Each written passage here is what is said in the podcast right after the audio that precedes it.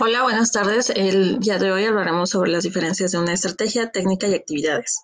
Eh, pondré un ejemplo muy simple eh, que es en, en el área de la medicina, es como uno de los más factibles, el que se me viene a la mente, y es que, bueno, en un curso de anatomía, lo que se va a trabajar son las partes de la estrategia del aprendizaje colaborativo y que se trabaje en eh, algún tipo de técnicas, ¿no? Las técnicas que se pueden, que se utilizan comúnmente en la, medicina son el uso de casos, trabajo eh, en equipo, etc. ¿Por qué elegí estas tres imágenes? Bueno, pues la primera es la parte de la estrategia del docente, cómo está ante el grupo exponiendo y explicando para que haya un entendimiento del tema.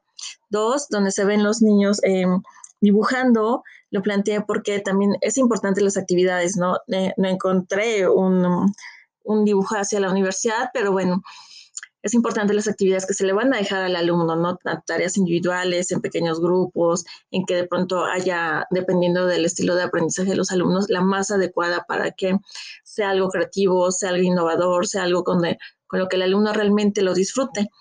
Y bueno, la última que sí es un dibujo de los cuatro universitarios, ahí lo que quiero plantear es que al final del día todo es un proceso, ¿no?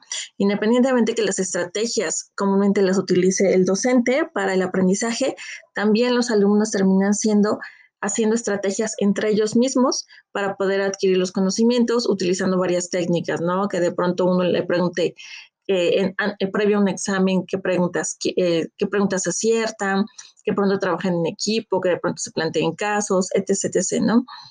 Entonces, eh, ¿y qué actividades llevan? Bueno, hay alumnos que de pronto son muy dedicados y pueden plantearlo incluso eh, en escritos, resúmenes de colores, diferencias. Hay algunos que lo llevan más como a la práctica, ¿no? De la realidad y hay algunos que se enfocan más en, en solamente escuchar, en buscar como que cuál es mi estilo de aprendizaje donde puedo yo desarrollar actividades que me lleven a poder plantearlo de una forma más agradable.